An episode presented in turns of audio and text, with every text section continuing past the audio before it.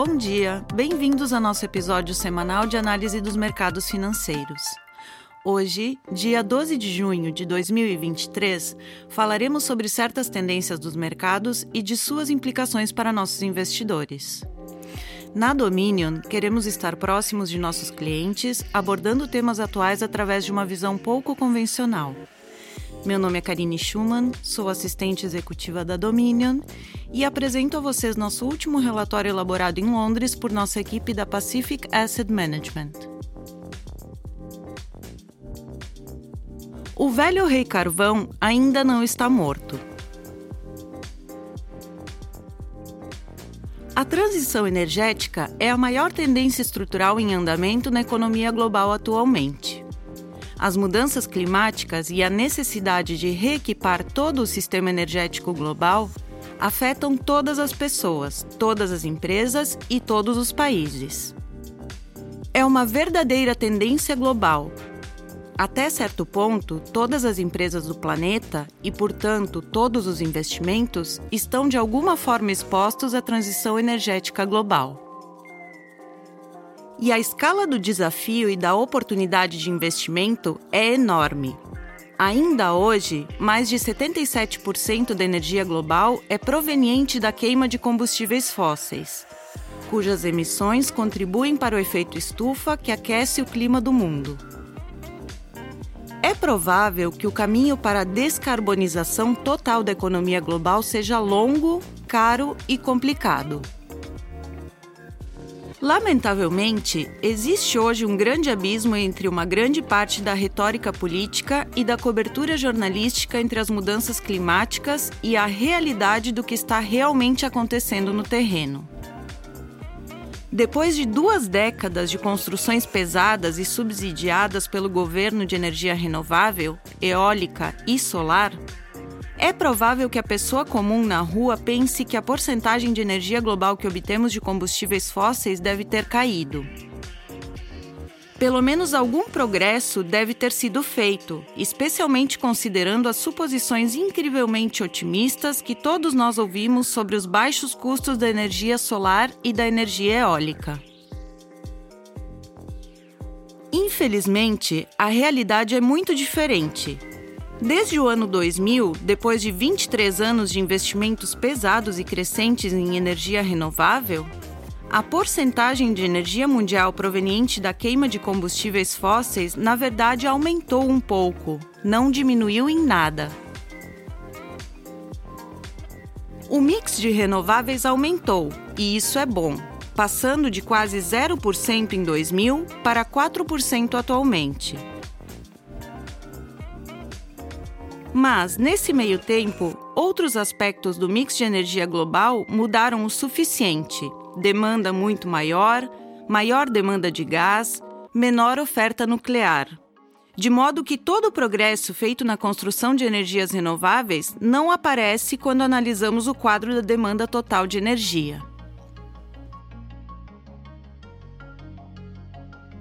Além disso, os aspectos fundamentais das tecnologias de energia parecem ser ignorados ou não são percebidos devido à ignorância pelos principais meios de comunicação que informam sobre o assunto de política energética e, pior, pelos políticos de muitos países que tomam decisões sobre política energética. Por exemplo, é muito bom construir parques eólicos e solares, mas eles precisam estar localizados onde os recursos eólicos ou solares são ideais, geralmente longe da infraestrutura da rede elétrica existente. Isso significa que eles precisam se conectar à rede elétrica, muitas vezes por longas distâncias, o que é tecnicamente desafiador, caro e leva muito tempo. Isso significa que hoje há um número crescente de projetos de energias renováveis concluídos que aguardam meses, até mais de um ano em muitos casos, para serem conectados às redes de eletricidade. Esses atrasos na conexão estão resultando até mesmo em retrocessos no comissionamento de novos projetos. Os combustíveis fósseis, como carvão, não enfrentam esse problema. É possível instalar uma nova usina em qualquer lugar, e geralmente elas estão localizadas perto da infraestrutura existente, de modo que a conexão é relativamente fácil. Essas usinas também não levam muito tempo para serem colocadas em andamento e construídas, e não enfrentam as limitações de intermitência enfrentadas pelas fontes renováveis de energia.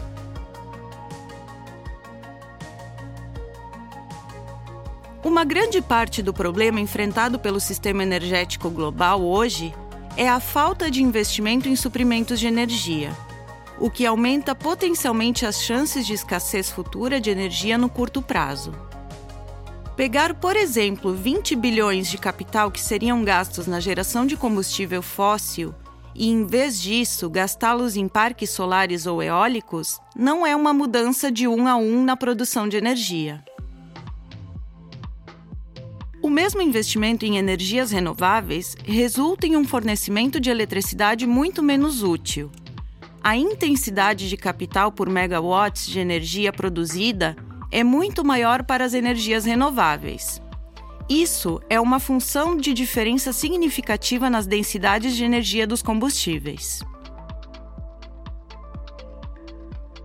Além disso, mesmo que ajustássemos o investimento em renováveis para corresponder às capacidades, a intermitência dos suprimentos de renováveis significa que os fatores de carga ou seja, a porcentagem da capacidade que produz energia, são muito menores. Portanto, embora o gasto total no sistema global de energia possa estar aumentando, a mudança do investimento em combustíveis fósseis para o investimento em renováveis significou que, em relação à demanda total de energia atual e futura, não estamos gastando o suficiente em suprimentos totais de energia. Isso aumenta a probabilidade de escassez de energia em curto prazo. Qualquer evento imprevisto ou interrupção do fornecimento pode criar uma escassez muito maior devido à falta de flexibilidade na cadeia de fornecimento global de energia para atender às demandas imprevistas da crise em questão.